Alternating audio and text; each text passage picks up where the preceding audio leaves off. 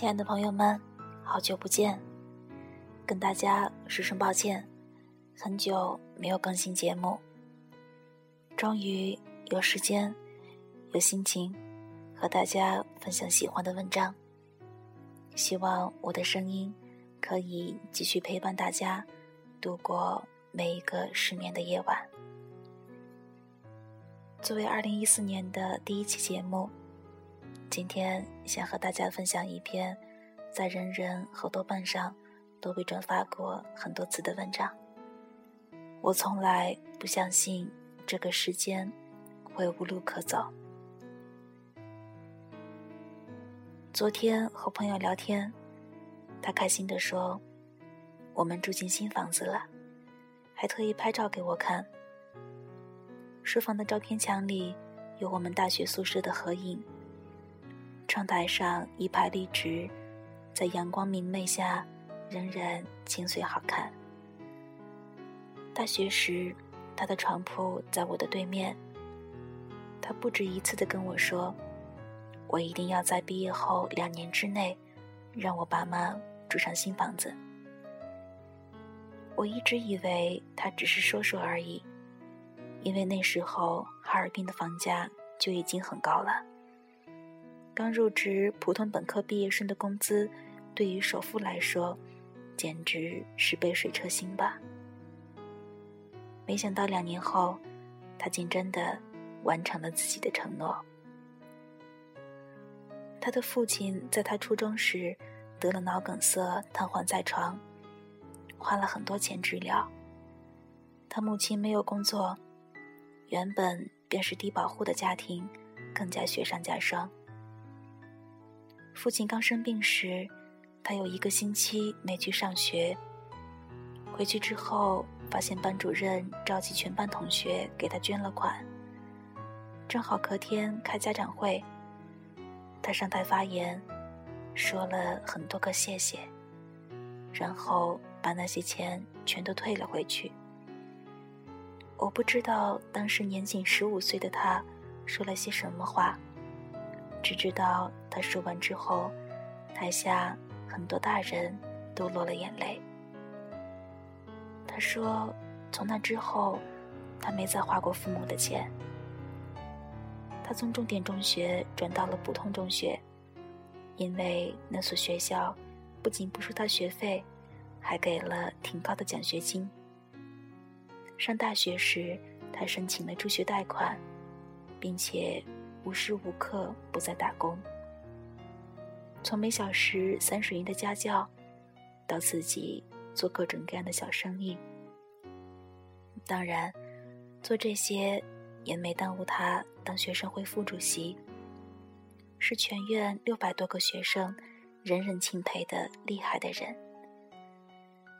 他简直做任何事都任劳任怨。毕业前夕。院里办毕业晚会，他熬了好几个通宵剪辑视频，一点一点的做字幕。视频播放时，那么多人感动流泪，他也坐在台下安静的看。只是值得他辛劳的人没有几个，他也不会说。我和他住在一起这么久。眼看着他过得如此拼命和辛苦，却没听他说过一句怨言。他只是偶尔会说：“其实我也羡慕你们能无忧无虑的长大呀。”但是没办法，我有责任。所以，他大学四年，不仅没向父母要过一分钱生活费，还每年过年交给他们几千块。工作之后，在房地产公司上班。每逢开盘，便加班累得团团转。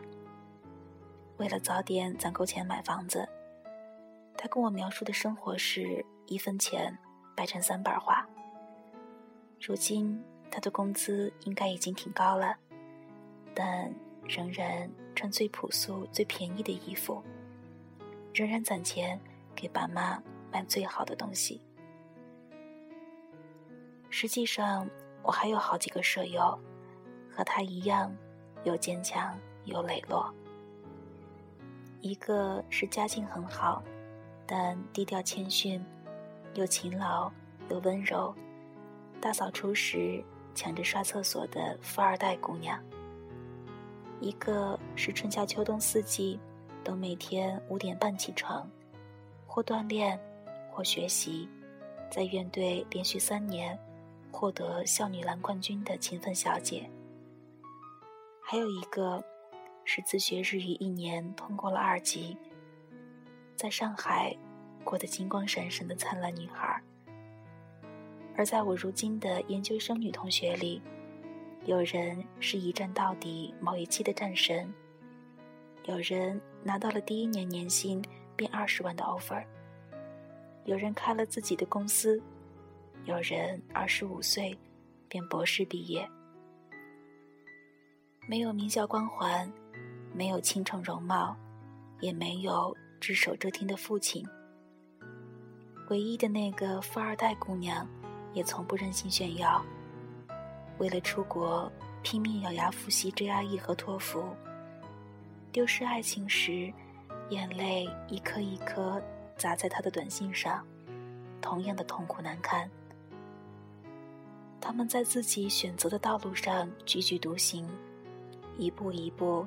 前往那个最想去的终点，在如此芸芸众生之中，他们都是那么普通的人，但却用尽全力，活出了最好的自己。我在他们身边度过了成年之后最重要的时光，看着他们实习时起早贪黑，在寒冬大雪的公交车站下瑟瑟发抖。看着他们写论文时殚精竭虑，在浩如烟海的文献中一步一步攀爬；看着他们工作后兢兢业业，在偌大的城市里找到微弱但温暖的光芒。我欣赏身边的这些女孩们对校园、对职场、对生活的态度。他们在剩女被津津乐道的世界里。坚持着宁缺毋滥的法则，毕业经验仍然保持着清澈的眼眸。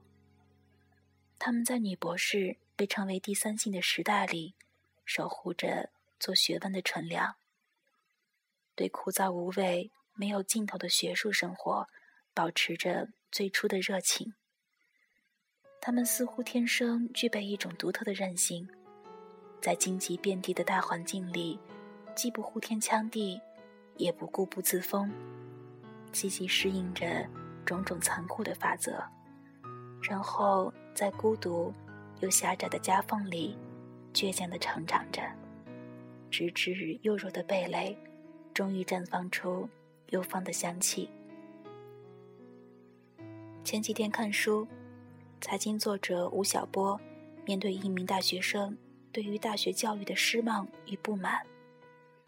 他说：“办法其实只有两个，一是逃离，艰巨的逃离；二是抗争，妥协的抗争。”他讲了自己在复旦大学读新闻系时，将数千篇新闻稿件肢解分析，一点点学习新闻写作的方法。因为老师说，知识每一秒钟都在日新月异，所以。他将自己关进图书馆，然后一排一排的读书，从一楼读到二楼，再从二楼读到三楼，最后读到真本库。如今他说：“当我走上社会，成为一名职业记者的时候，我一点儿也不抱怨我所受的大学教育。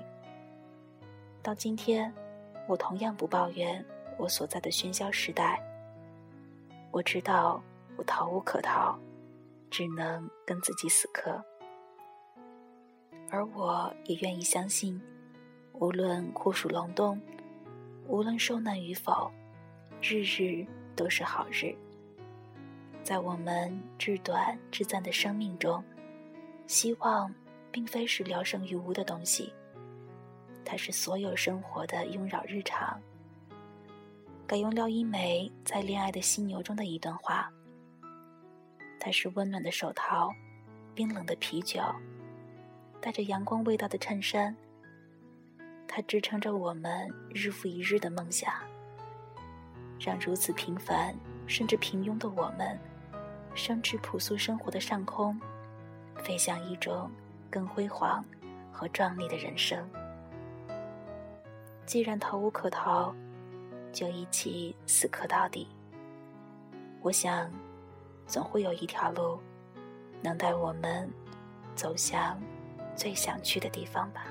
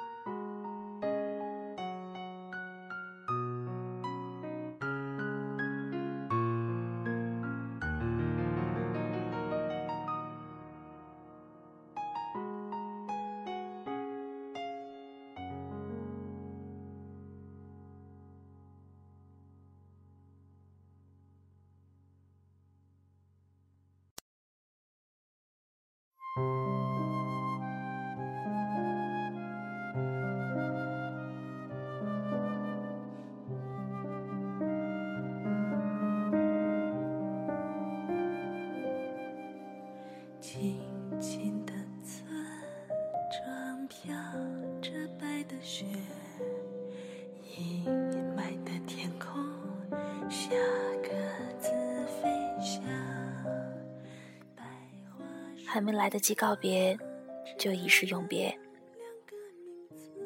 近期的马航事件让我想起了最近在网上读到的一首英文诗，分享给你们。But you didn't. Remember the day I borrowed your brand new car and dented it?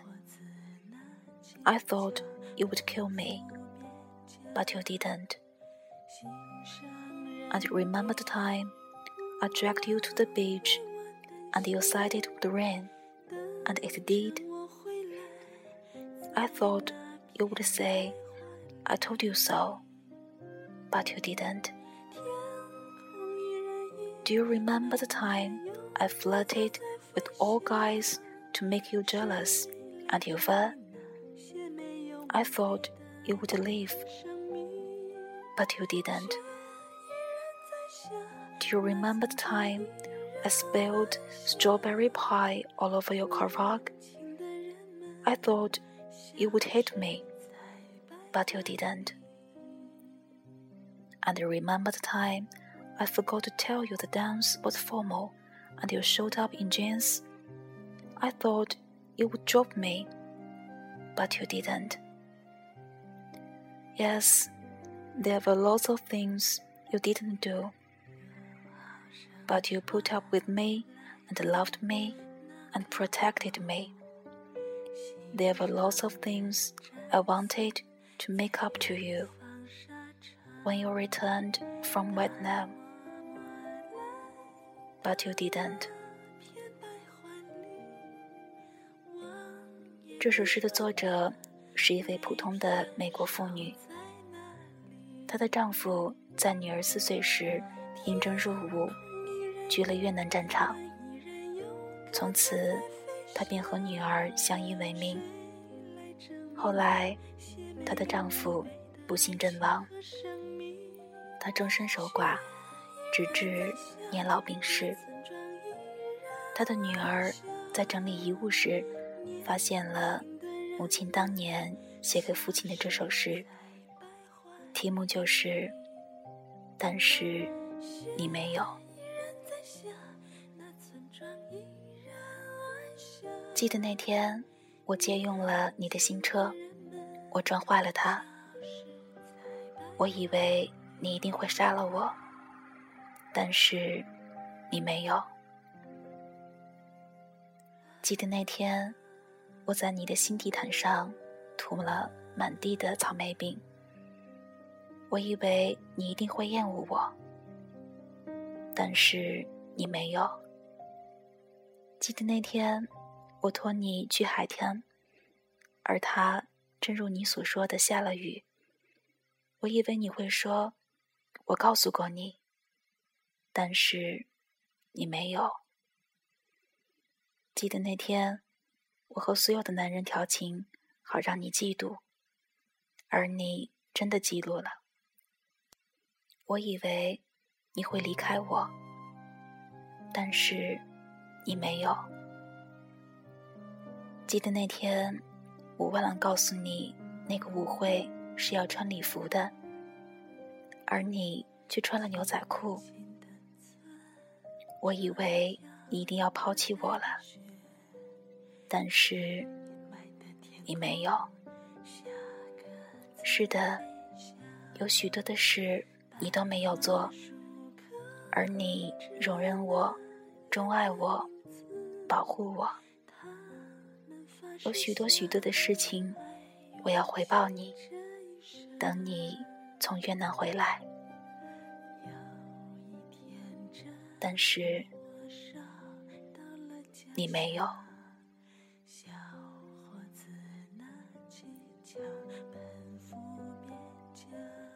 愿逝者安息，生者坚强。大家晚安了。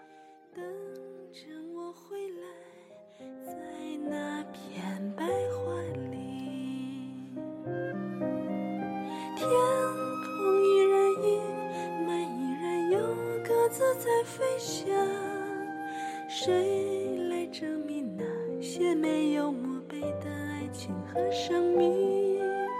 雪依然在下，那村庄依然安详，年